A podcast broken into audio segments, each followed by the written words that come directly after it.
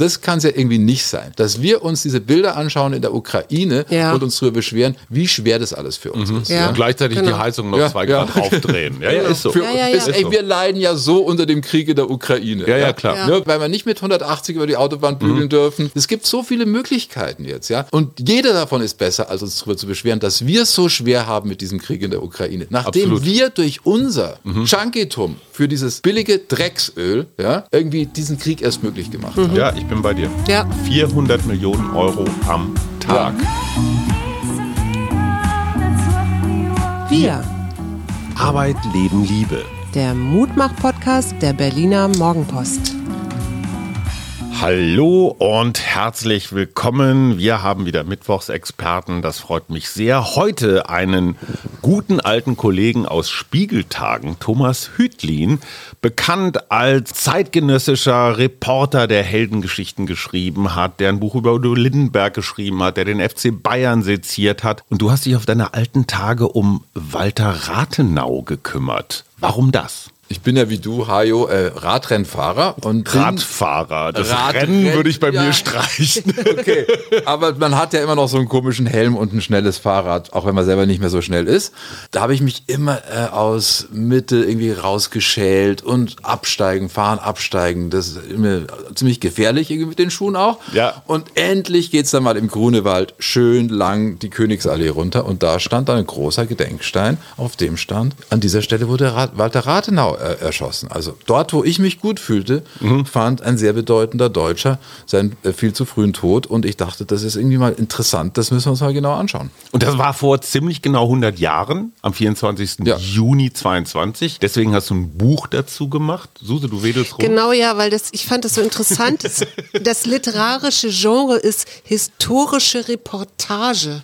Für mich sind immer Reportagen so, da passiert gerade was live und ich, also so habe ich das beim Ja. Fernsehen damals gelernt Ja. und ich halte drauf und spreche mit den Leuten vor Ort und bin dann der rasende Reporter, der in Schnitt fährt und dann geht das gleich auf Sendung. Was Mhm. ist denn eine historische Reportage? Wie nähert man sich dem? Du warst nicht dabei. Als ich äh, anfing, das Buch zu schreiben, habe ich es auch diversen Filmproduzenten gepitcht und die haben mich immer so angeschaut und haben gesagt, das ist aber echt lange her. Alles so schwarz-weiß und die haben Vatermörder an und irgendwie äh, Zylinder und irgendwie noch dazu geht das alles immer so schnell durchs Bild. Die Leute haben überhaupt keine... Ähm, Aber Alter, das ist doch Babylon Berlin. Nein, ja, pur. ja, Babylon Berlin hat aber dealt mit Sex und mit ähm, Drogen. Drogen und Dekadenz und den goldenen Zwanzigern. Ja, ähm, was ich habe, sind die schmutzigen Zwanziger. Ja, das sind die, Keine Drogen. Die, die feldgrauen schmutzigen Zwanziger. Die Ja, erste man muss Hälfte. dazu sagen, er ist 1922 auch ermordet worden. Ja. Ne? Also da ist ja eigentlich das ist ja nur Anfang der 20er. Also da, da ist ja davor dieses Kaiserreich, Ja. dass wir, äh, also das teilweise verklärt wird. Und ich habe jetzt gerade gelernt von der Historikerin Hedwig Richter, dass das durchaus auch eine Zeit war, die durchaus modern war. Also auch wo das Frauenwahlrecht, wo es eine starke feministische Seite hatte und so. Hast du das auch so erlebt? Nee, das? Kaiserreich war unglaublich repressiv. Es war trotzdem natürlich eine unglaublich wirtschaftlich erfolgreiche Zeit in, in Deutschland, weil nach den Einigungskriegen mit Frankreich kam, wurde ein wahnsinniges Geld nach Deutschland gepumpt und äh, diese Gründerzeit, da hat sich zum Beispiel die, die, die Stadt Berlin bevölkerungstechnisch verdreifacht. Ja, also es ist ein unglaubliches Wachstum gewesen, was ja dann auch irgendwie im Ersten Weltkrieg mündete, weil Deutschland wirtschaftlich so stark geworden war, dass sie eben auch Weltgeltung haben wollten und äh, sich die halt ja im Krieg verschaffen wollten. Was nicht funktioniert hat. Aber trotzdem nochmal die Frage. Jeder von uns kennt eine Rathenaustraße, weil es die in Ja. jeder deutschen Stadt gibt. Ja. Was macht den Mythos dieses Mannes aus? Der war nicht Kanzler, der war nicht Präsident, der war eigentlich Industrieller, Ingenieur, Philosoph, Außenminister. Liberaler. Was macht die Sexiness von Walter Rathenau aus heute? Die Sexiness von Walter Rathenau macht aus, dass er wirklich einer der eine, es gab eigentlich in der Weimarer Republik zwei große charismatische Politiker. Das eine war Adolf Hitler durch seine unfassbare Gemeinheit und das andere war Walter Rathenau durch seine unfassbare Kultiviertheit. So hat es äh, Sebastian Hafner, der finde ich nach wie vor großartige Historiker, ähm, mal zusammengefasst. Und Enzensberger hat geschrieben, das politische Personal der Weimarer Republik sei ansonsten doch recht mittelmäßig gewesen. Rathenau hatte eben einen wesentlich den, den entgegengesetzten Plan von Hitler. Der wollte Frieden, der wollte Verständigung, der wollte Wiederanschluss an den Westen, der wollte eine äh, EU gründen. Ja, der, der wollte der, soziale Marktwirtschaft, ja. also so eine Art jedenfalls. So ist aber es. Also die FDP reklamiert den ja heute für sich. Mhm. Aber auch da würde ich sagen, hm, wenn ihr euch mal den Rathenau genauer anschauen würdet, dann wärt ihr damit vielleicht gar nicht so glücklich. Zum Beispiel das Erste, was er machen wollte, wäre das gesamte Erbrecht abschaffen. Mhm. Du solltest gar nichts erben dürfen unter Walter Rathenau, weil er gesagt hat, das ist das Unsozialste überhaupt. Als Erbe von als AEG finde ich das einen interessanten Ansatz. Ja, ja, genau, wollte ich jetzt ja, auch gerade sagen. Der aber das ja zeigt eben, dass der Mann äh, durchaus durchaus nicht nur an sich selber gedacht hat, sondern eben schon versucht hat, er war ja überzeugter Preuße, ja, und er hat. Äh, Wie Suse wär, auch? Er wäre wahnsinnig gerne Offizier geworden. Man hieß ihn nicht, ne? Und er wäre gerne Politiker geworden. Und ähm, er kam tatsächlich als Politiker erst sehr, sehr spät überhaupt in Frage. Und dann war es auch schon sehr gefährlich für ihn. Aber weil es eben sein Lebenstraum war, einfach dran festgehalten, selbst um den Preis, dass er es mit dem Leben bezahlen muss. Mhm. Und man muss dazu sagen, er durfte nicht Offizier werden, weil er Jude war. Genau. Mhm. Man musste konvertieren zu irgendeinem christlichen Glauben, um Karriere in der Armee zu machen. In der Politik war es ähnlich. Ja. Aber was du gerade gesagt hast, die beiden Charismatiker der Weimarer Republik, Rathenau und Hitler. Irgendwie klingelt da so ein bisschen was, wenn ich jetzt mal 100 Jahre später denke die Parallelen oder ist das so schlecht äh, vulgärhistorisch, dieser Vergleich? Oder, oder, entdeckst du doch Züge aus dem anfänglichen 20. Jahrhundert, die sich im anfänglichen 21. wiederholen? Ich glaube, man kann durchaus sagen, dass äh, Putin ein Faschist ist und dass wir diesen Kampf zwischen demokratischen Werten und den Werten einer offenen Gesellschaft und den Werten einer äh, Diktatur, die versucht, als Imperium in der heutigen Zeit sich wieder äh, zu inszenieren, ist wirklich ein großer Rückfall, äh, eigentlich ins, nicht mal ins, ins frühe 20. Jahrhundert. Da haben wir das ja erlebt, dass totalitäre Imperien versucht haben, durch Angriffskriege die Macht zu vergrößern und die anderen zu zerstören. Mhm. Und das, was Hitler gemacht hat, damals mit seiner Lebensraum, und komischerweise geht es ja immer um die Ukraine. Ja, genau. Ja, interessant. Ja, komischerweise ne? geht es immer um die. Und Hitler hat mit seiner Lebensraumpolitik, ja, weil da eben diese fruchtbare Schwarzerde ist, hat er immer es auf die Ukraine abgesehen gehabt und hat in der Ukraine gewütet. Das ist, also was diese Leute mitgemacht haben, mhm. ist unglaublich. Der hat acht Millionen Menschen umgebracht in der Ukraine und 1,8 Millionen Juden. Das mhm. sind fast 10 Millionen Menschen sind durch Hitler umgekommen in der Ukraine. Durch eine Hungersnot vorher von Stalin nochmal 4 Millionen. Ja? Aber das heißt, was die ertragen haben, schon so oft, es ist kein Wunder, dass die sich so wehren, weil die sagen, nicht nochmal in die Unfreiheit und nicht nochmal unser Schicksal mhm. Leuten in die Hand geben, wo wir nicht wissen, wie das enden wird. So, er macht Putin. einfach die umgekehrte Bewegung. Lebensraum ja. im Westen. Ja, ja, genau. Äh, jetzt möchte ich aber trotzdem auf unsere Hauptfigur wieder zurück, auf Walter Rathenau.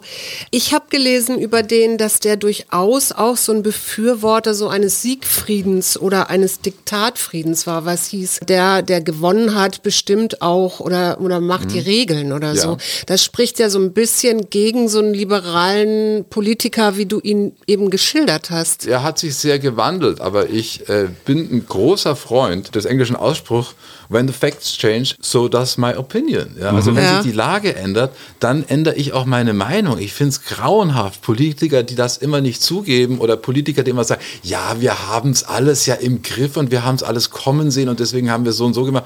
Nein, die Weltlage ändert sich und da, man hat dem Rechnung zu tragen, indem man seine Meinung ändert. Trotzdem sollte man natürlich in seinen Grundüberzeugungen eine Grund, gewisse Kontinuität haben. Ja. Also das ist genau irgendwie so dieser Raum, in dem wir uns immer wieder abgleichen müssen. Das heißt, Grundüberzeugungen sind Werte. Ja. Und was würdest du sagen, was für Werte hatte dieser Mann? Rathenau, es war eine dramatische Zeit. Rathenau hat extrem schnell gelernt und er war kaisertreu, er war kein Freund, als der Erste Weltkrieg ausbrach. Er war sehr skeptisch. Er war, hat gesagt, jetzt bricht die Welt, wie wir sie kannten, zusammen. Und ich war ein großer Profiteur und eigentlich auch Anhänger dieser Welt. Nur als es mal darum ging, in diesem Ersten Weltkrieg nicht gleich unterzugehen, war, war Rathenau nicht nur Patriot, er war auch Nationalist. Er hatte dann das, das Reichsrohstoffamt übernommen. Mhm und hat richtig Rohstoffe im großen Stil eingekauft, was letztendlich auch kriegsverlängernd gewirkt hat. Und was sicher kein Ruhmesblatt ist für Rathenau, aber erklärbar aus der Zeit Aus der und Zeit, erklärbar aus einem Mann, der extrem ehrgeizig war, der immer äh, Gutes für Deutschland wollte und eine Rolle spielen wollte und eben im Krieg nicht verlieren wollte. Weil die Deutschen haben diesen Krieg ja nicht so begonnen, den Ersten Weltkrieg, wie sie den Zweiten Weltkrieg begonnen haben. Ja, es war ein Bündnisfall, sie haben sich an die Seite begeben, man war der Meinung, das sei alles gleich vorbei. Ja. War trotzdem natürlich kein Ruhmesblatt, je länger der, der Krieg gedauert hat, nur nicht vergleichbar mit dem Zweiten. Wir haben eben schon gehört, er, er war Jude auch, also jüdischen Glaubens und ist ja deswegen auch in, seinem, in seiner Offizierlaufbahn oder das, was er gerne gemacht hätte, dann gebremst worden, also auch schon mit so einem Antisemitismus und gleichzeitig hatte er so einen Nationalstolz. Wie verträgt sich das dann mit diesem aufkommenden Antisemitismus, den er ja wahrscheinlich auch erlebt hat? Also er selbst hat sich ja sehr früh auch antisemitisch geäußert. Er hat gesagt, äh, eine Art asiatische Horde auf märkischem Sand. So hat er sein eigenes Volk bezeichnet. Das war, glaube ich, 1890 erschien der Aufsatz von ihm, der hieß Höre Israel. Also er war eben so kaisertreu, also so, so ein großer Fan des Preußentums, dass er schon der Meinung war, man solle versuchen, sich zu assimilieren, allerdings nicht zu konvertieren. Und das ist ja vielleicht, um noch Preußentum zu erklären, Preußen hat sich eben dadurch auch ausgezeichnet, dass es äh, Religionsfreiheit gab Ja. im weitesten Sinne und dass man ja auch die Hugenotten und die Evangelischen eingeladen hat. Also Ja. Preußen war ja ein Sammelsurium an, ja, an verschiedenen Glaubensrichtungen. Ja. Und dadurch eben auch sehr liberal. Ich weiß gar nicht, wo ist der überhaupt geboren? Also vielleicht. Berlin. Der ist in, Berlin, Berlin. geboren. Ah, ja. Ja, aber ich wollte mit dem liberalen Preußentum, das kippte dann unter Wilhelm II. Also Ja. unter Wilhelm II. wurde das Preußentum unglaublich militaristisch. Die Kadettenschulen waren, so schreibe ich es auch in dem Buch, waren quasi die Koranschulen ihrer Zeit. Den Leuten wurde, die wurden gedrillt, dass sie wirklich als Persönlichkeit nur noch hatten, untertan zu sein und Befehlsempfänger und äh, getreten wurden von oben und nach unten weitertraten. Also da war nichts Schönes mehr an dieser preußischen Armee. Und ich glaube auch, dass diese psychologische Totalverhärtung und diese Abrichtung dazu geführt hat, dass die Leute natürlich Gewalt am Ende erst als etwas sahen, was auch geil ist. Interessanter Punkt für mich. Ich war immer irgendwie interessiert an Rathenau, auch fasziniert. Immerhin hatte ich ganz früher mal Geschichtsleistungskurs. Was ich bis heute nicht verstehe, ist diese, ich sag's mal vorsichtig, Vielschichtigkeit. Immerhin sein Vater hat die AEG gegründet, Ja. also er kommt aus einem wirklich reichen Stall. Ja. Er hat gleichzeitig Philosophie und Ingenieurswesen studiert. Er war irgendwie Schöngeist und Unternehmer. Er war in den Kolonien, hat dieses sehr merkwürdige Agieren der Deutschen in Afrika stark kritisiert. Ja. Auf der anderen Seite, wie du sagst, war er auch antisemitisch unterwegs, dann war er wieder ein Liberaler. Huh, das sind ganz schön, also Who the hell ist Walter Rathenau? ja, absolut, da kannst du heute den ganzen Bundestag draus machen, ja, aus dieser Und aus war er nicht auch homosexuell auch noch? Er war auf jeden Fall, er hatte ähm, homoerotische Neigungen. Ja. Aber er hat das alles auch ein bisschen sehr diskret gemacht. Er war natürlich eine sehr gute Partie. Er hat ähm, in, in den Salons, äh, den Berliner Salons, äh, Hof gehalten. Äh, die Damen fanden ihn toll, weil er gut Konversation machen konnte. Er hatte irgendwie Freunde in den höchsten Kreisen.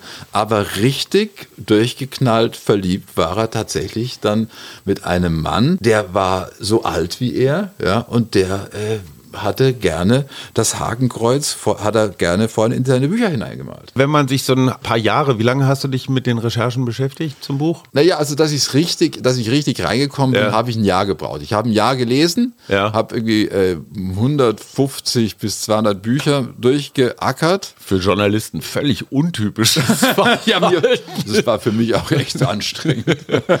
aber, aber wie bist du ihm nah? Also hast du ihn zu fassen gekriegt? Verstehst du ihn Ja, ich heute? verstehe ihn jetzt, aber ich, ich habe lange gebraucht. Aber was ist das Geheimnis? Also wo, wo kommen diese ganzen vielen verschiedenen Facetten her? Oder waren das Phasen? Also ich habe es mir immer auch so ein bisschen äh, erklärt, irgendwie äh, kubistisch. Also der Kubismus ist ja entstanden äh, in der Kunstgeschichte, dass die Leute, da, da, dass die Künstler hatten, diese Wirklichkeit, ja, die ist so vielschichtig, dass wir es nicht mehr auf den Punkt bringen können. Deswegen diese vielen verschiedenen äh, Ecken und Punkte, die, die äh, sich überlappen, die vielleicht auch äh, hintereinander stehen. Auf jeden Fall verschiedene Punkte, Von Wirklichkeit, die am Ende ein ganzes Perspektiv. Ergeben. Ja bisschen war der auch schon eine multiple Persönlichkeit. Schon, oder? Ja, multiple Persönlichkeit fängt ja quasi, hängt ja immer sehr auch mit der Modernisierung einer Gesellschaft zusammen. Mhm. Also ich glaube, es gab jetzt nicht so wahnsinnig viele irgendwie multiple Persönlichkeiten, als die Leute noch mit der Pferdekutsche unterwegs mhm. waren. Mhm. Aber die Modernisierung ging ja dann wahnsinnig schnell. Mhm. Ja, also du bekamst Wasserklosetts, Autos, Flugzeuge, Telefon. Das geht innerhalb von 15 Jahren. Hammer. Ja, das muss man sich mal vorstellen. Dagegen ist die Digitalisierung nichts. Ne? Also ja, was in Deutschland. genau. Entschleunigung ist unser Stichwort. Ja, und dann haben wir ja natürlich auch das Aufkommen der Parteien wie die SPD, so als eine ja. ganz starke sozialistische ja. damals noch. Da kommen wir gleich noch Part zu drei. Okay, ich werde wieder abgeschnitten. Nein, nein, nein, du wirst nicht abgeschnitten, aber, aber was Thomas sagt, ist ja das Interessante, dass das Rathenau mit einem Bein noch so im Gestern, mit dem genau, anderen das, Morgen, das wäre jetzt ja. mein, nämlich die nächste Frage. Ja, Wie erklärst du dir dann diesen Wechsel zur linksliberalen DDP? Es war die Partei, die ihn genommen hat. Äh, für, für ihn, für ihn wäre es natürlich vollkommen undenkbar gewesen, bei den Sozialdemokraten einzutreten. Das ging einfach nicht. Also das Arbeiter, Arbeiter. war er nun nicht. Ja, das war nee. er nun nicht. Das hätte auch ganz komisch ausgesehen. Also das war Wobei die ihn feiern heute, ne?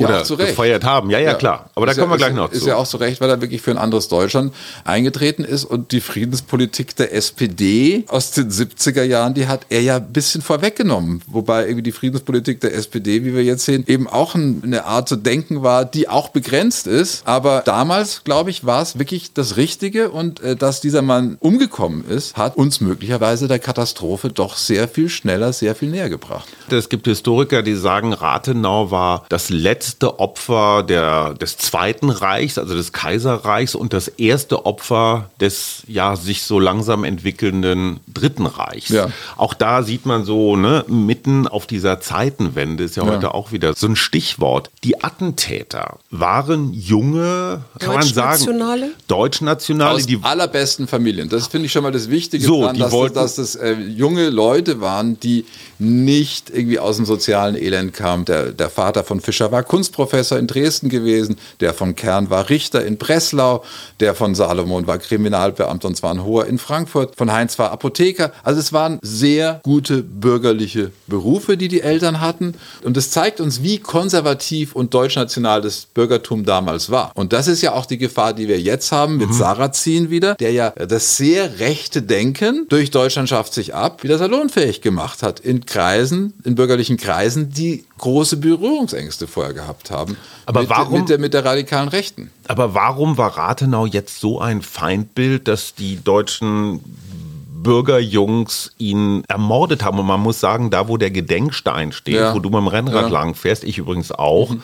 da fand das statt. Ja. Und zwar richtig, im Englischen würde man sagen Drive-by-Shooting. Also ein Auto überholt das andere und dann einfach geschossen, Handgranate rein, also auch so ganz martialisch und un aber auch als unelegant. Ja, nee, aber sie hatten sich ja extra, sie hatten sich ja extra neue Mäntel gekauft. Ja, es ist fürs Attentat. Fürs Attentat ist immer noch irgendwie so ein bisschen die Frage, ob das jetzt Ledermäntel waren, mhm. wie es die SS dann später hatten, oder ob das Gummimäntel waren. Auf jeden Fall waren sie neu und sie waren dunkel und sie standen im Auto. Ja, das heißt, sie hatten schon wollten ein Zeichen setzen. Vorher gab es ja den, Mord an, den Mordversuch an Scheidemann, Philipp Scheidemann, ja. mhm. mit Blausäure mhm. aus so einem, aus so einer, ähm, wie nennt man diese, diese, diese Dinger, die, wo so raussprüht? Fiolenspritzen? Ja, aus äh, so einer Spritze, aus so okay, einer, ja, mit so einem so Gummi Pump, hinten dran, genau. Pumpding. Genau, so ein Pumpdingens. Dann macht er so, pft, pft, ja? ja. Und danach irgendwie lief der Mann irgendwie weiter und überlebte das Ganze. Das war natürlich für so martialische Offiziersanwärtersöhne eine absolute Katastrophe. Ja, die wollten es blutig, sie wollten es schnell und sie wollten es natürlich mit Geratter, genau, ja, ja. mit Geratter von Gewehren. Absolut.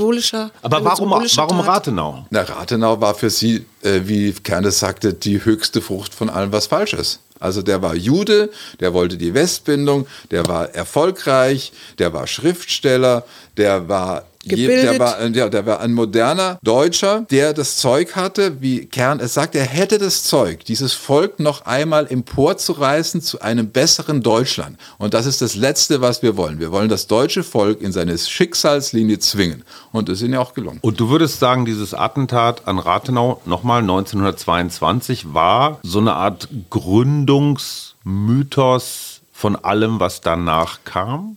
Ich würde sagen, ja, ja, ich würde sagen, dass die, die Jungs damals, auch das macht interessant und das war mir vorher nicht klar, weil ich ja mit Rathenau angefangen hatte und mir dann erst die Attentäter angeschaut mhm. habe. Hab. Und ich stellte fest, das ist quasi so eine Avantgarde des Faschismus. Die waren zwischen 18 und 20 Jahren alt. So Identitäre. 20, ja, sie haben dann 1920 angefangen, in München die SA aufzubauen. Ja? Mhm. Sie haben die SS mit aufgebaut. Das heißt, von allem, was kam, war das der Kern. Mhm. Sie haben später nicht so gut mit Hitler kooperiert, weil Hitler ja die zu eigenständigen oder zu linken oder auch vielleicht auch zu herrenreiterhaft auftretenden Leute durch den Röhmputsch hat mhm, abräumen genau. lassen. Ähm, und da kam ja auch dann bei dem Chef dieser Gruppe, Konsul, der hieß Erhard, kamen die nach Hause, die SS-Männer, und wollten den auch beseitigen. Der ist dann in den äh, Wald gegangen, hat sich versteckt, ging dann nach Österreich über die Grenze. Zum Teil waren diese Leute aus der Gruppe äh, Erhard durchaus gefährdet, zum Teil haben sie aber auch ganz gut kooperiert und haben unter den Nationalsozialisten Karriere gemacht.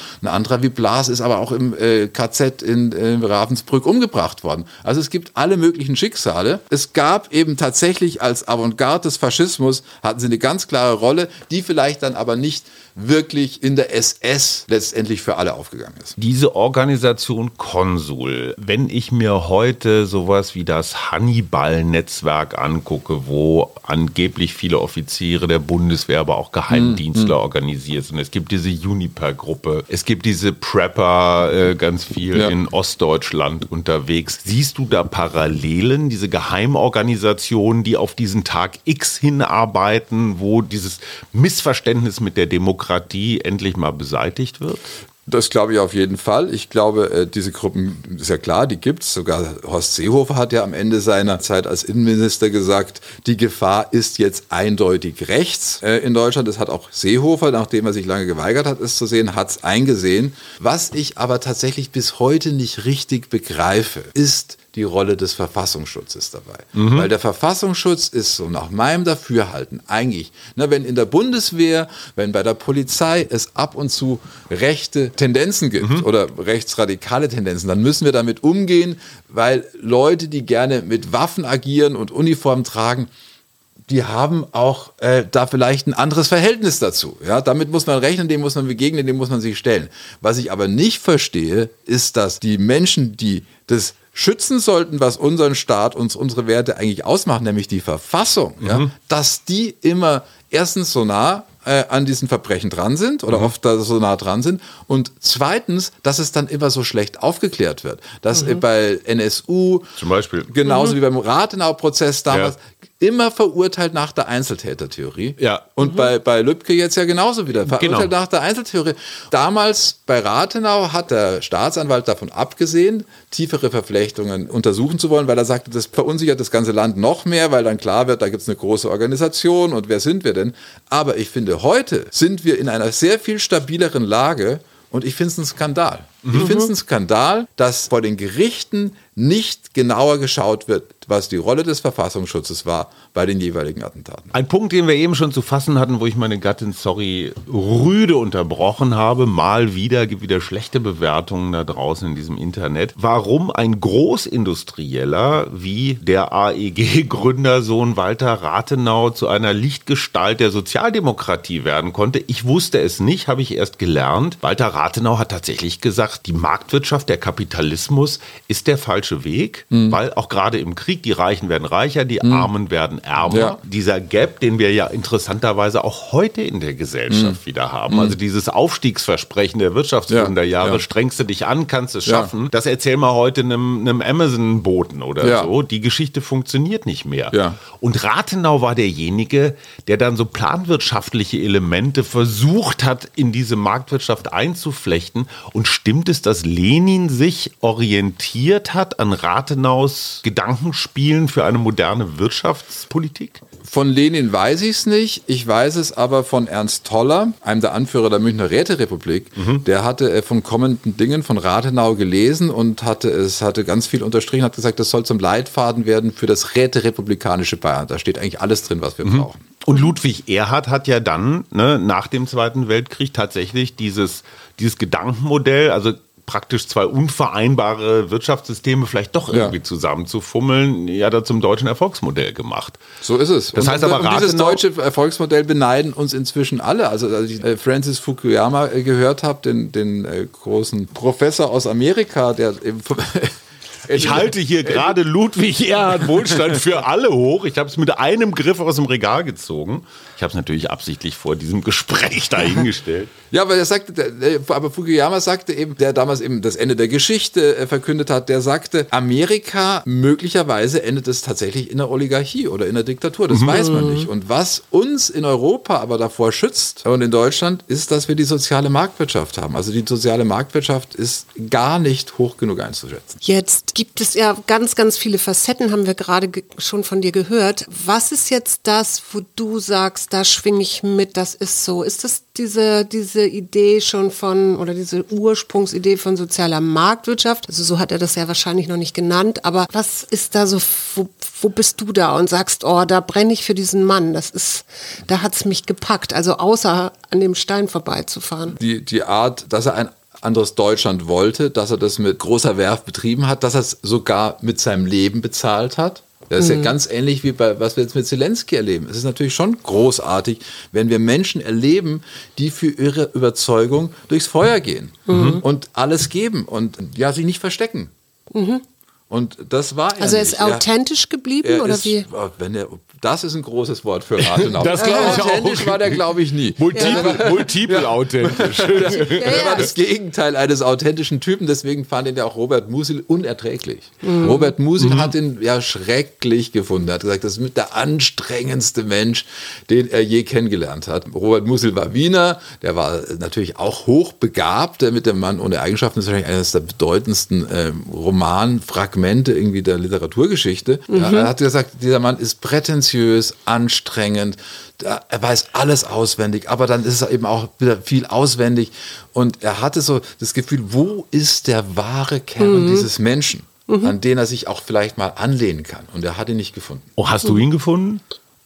Ich glaube, er ist eine multiple Persönlichkeit, aber Ja. als solcher ist er natürlich für diese Zeit unglaublich interessant, weil die ganze Zerrissenheit der Zeit Ja. findet sich in diesem Menschen wieder. Und ich hätte mir ehrlich gesagt jetzt im Nachhinein gar keinen besseren wünschen können. Wenn wir heute was lernen, du hast es gerade schon mal gesagt, dass der Verfassungsschutz ein bisschen aktiver ist. Historiker sagen ja so nach Rathenau stand Deutschland an so einer Kreuzung. Ne? Wo Ja. wollen wir hin und ist halt falsch abgebogen. Ja. Wenn Olaf Scholz jetzt bei dir anrufen würde und sagen, Herr Hüttlin, Sie haben da wirklich ein historisch bedeutsames Werk geschrieben und da kann man viel daraus lernen.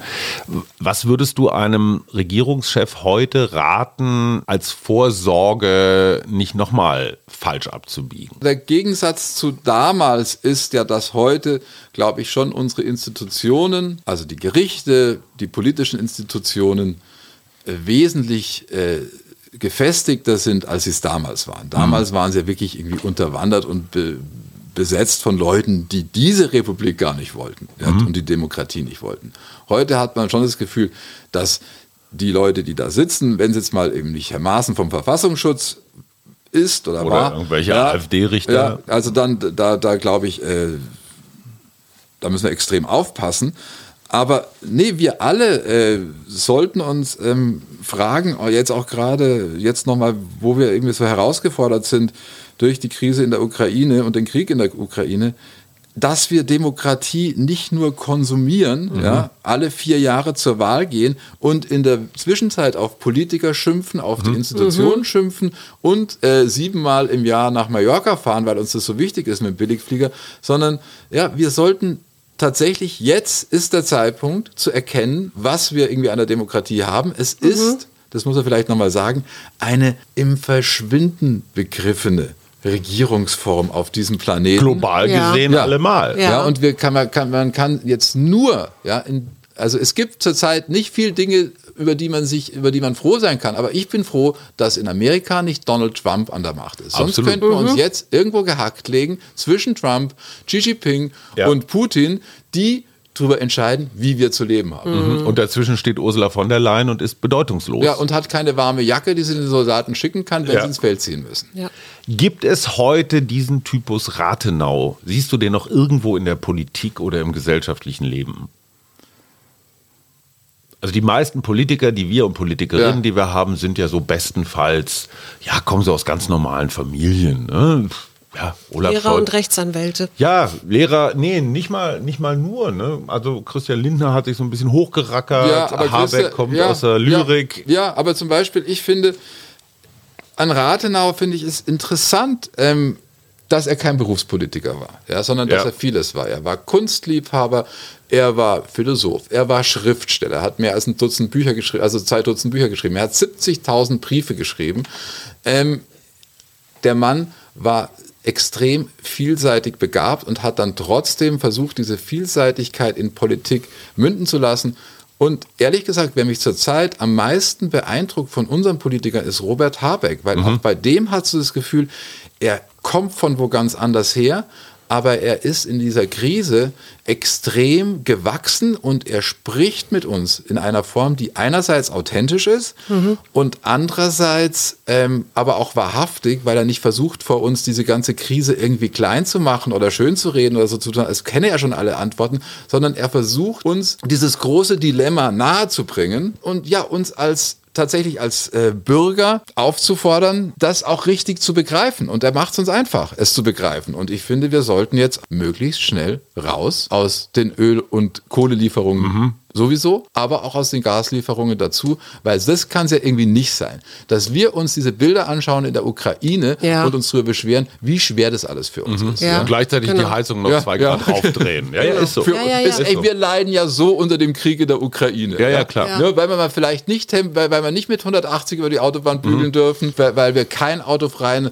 Es gibt so viele Möglichkeiten jetzt, ja. Von Tempolimit, autofreier Sonntag, Heizung runterdrehen, Ja. diese erneuerbaren Energien jetzt endlich viel schneller noch auszubauen. Es gibt so viele Möglichkeiten, ja. Und jeder davon ist besser, als uns darüber zu beschweren, dass wir es so schwer haben mit diesem Krieg in der Ukraine. Nachdem Absolut. wir durch unser Junkitum für dieses billige Drecksöl, ja, irgendwie diesen Krieg erst möglich gemacht haben. Ja, ich bin bei dir. Ja. 400 Millionen Euro am Tag. Am Tag. Ja. Ja, lieber Thomas, ich bin echt total beglückt über das, was du uns hier so ausbreitest alles. Und ich habe immer am Ende unseres Podcasts eine Frage an alle Experten. Was macht dir Mut? wir macht Mut, Leute wie Radenau, wir macht Mut, das Gespräch, das wir gerade, das wir gerade führen, also reden macht Mut, mit anderen Menschen reden, sich auseinandersetzen macht Mut, weil man die eigenen Überzeugungen überprüft und neue äh, Blickwinkel dazu bekommt. Ich finde Pluralismus, Demokratie macht Mut. Ich finde selbst die Diskussion, die wir jetzt führen über die Ukraine, über die Verfasstheit unserer Demokratie, macht Mut. Ich habe das Gefühl, wir wachen gerade erst Absolut. auf. Ja. Und Aufwachen macht Mut. Ja, als allerletzte Frage, auch das hat Tradition, ich muss immer das letzte Wort haben. Du musst immer, ja. Nee, aber wen hast du als nächstes? Also bist du schon an irgendeinem anderen Gedenkstein vorbeigefahren, wo du dir gedacht hast, wow, da würde ich jetzt gerne mal in die Nee, Tiefe ich gehen? habe jetzt äh, keinen nächsten. Ich habe jetzt keinen nächsten. Ich muss jetzt erstmal in mich gehen. Ich habe verschiedene Ideen, äh, vielleicht auch für einen Roman. Ich spreche gerade mit dem Verleger, aber ich habe jetzt, will jetzt nicht auch gleich den nächsten machen. Ich spreche gerade mit dem Verleger. Das sind so Sätze für die Ewigkeit. Der könnte von Walter Rathenau kommen. Ganz herzlichen Dank, lieber Thomas Südlin. Starke Kaufempfehlung Walter Rathenau. Wie gesagt, am 24. Juni 1922 geschah das Attentat. Rennradfahrer sind einfach auch die besseren Menschen, die wir jetzt schon Und ich lerne es gerade, Gott sei Dank. Tschüss. Tschüss. Tschüss. Vielen Dank. Wir, Arbeit, Leben, Liebe. der Mutmach-Podcast der Berliner Morgenpost.